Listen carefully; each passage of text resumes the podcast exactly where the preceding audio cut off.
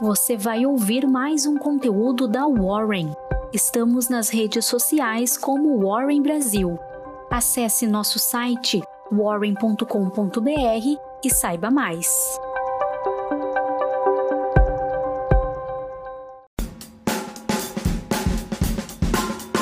Bom dia, tudo bem? Eu sou a Maria Fernanda Quelhas, estagiária da área de análise de investimentos aqui da Warren, e hoje eu vou te guiar pela sua Warren Call.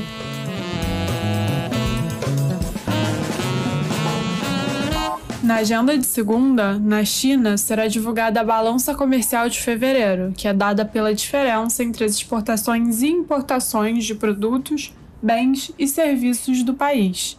No Brasil, será divulgado o PMI de serviços, o índice que mede as condições de negócios do setor. Quanto à Bolsa Brasileira, com os investidores avessos ao risco, respondendo aos avanços do conflito no leste europeu, o Ibovespa encerrou o pregão de sexta-feira em queda de 0,80%, em 114 mil pontos. Passando aos setores, em elétrico, nesta sexta-feira, a AES Brasil divulgou seus resultados do quarto trimestre de 2021. No período, a companhia reportou o prejuízo líquido de 34,8 milhões de reais, em reversão ao lucro reportado no mesmo trimestre em 2020.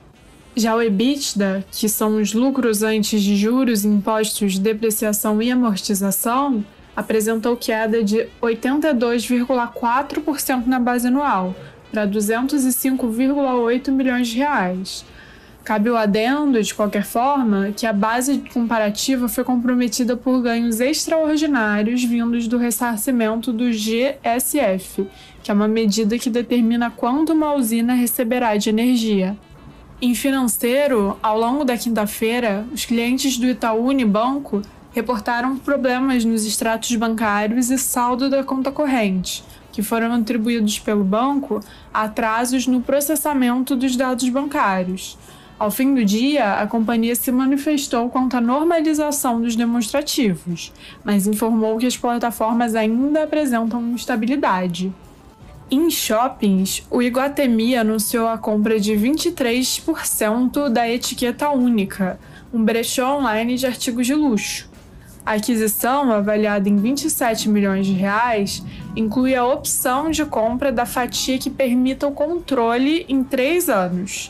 De acordo com o Departamento de Relações com Investidores do Iguatemi, a empresa adquirida é a maior do segmento de e-commerce de luxo em economia colaborativa e circular da América Latina e apresenta o crescimento médio anual de 40%. Quanto às bolsas americanas, Wall Street fechou sua quarta semana em queda.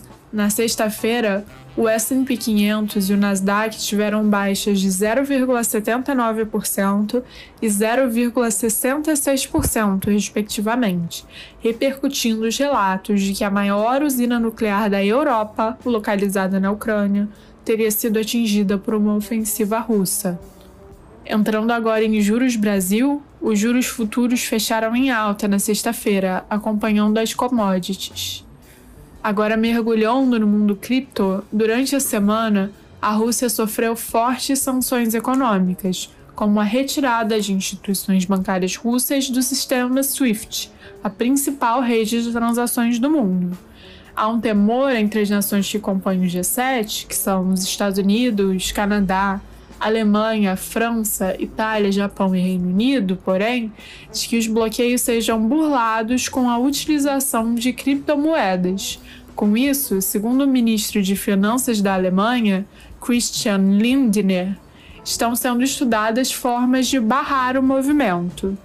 Às 18 horas de sexta-feira, o Bitcoin estava precificado em 199 mil reais, em queda de 6,94%. Para finalizar, com o aumento da busca pelo dólar, um ativo que é considerado estável diante da escalada do conflito na Ucrânia, a moeda apresentou alta de 1% na sexta-feira, fechando o dia cotada a R$ 5,07.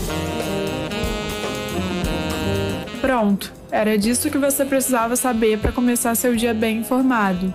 Até a próxima Warren Call.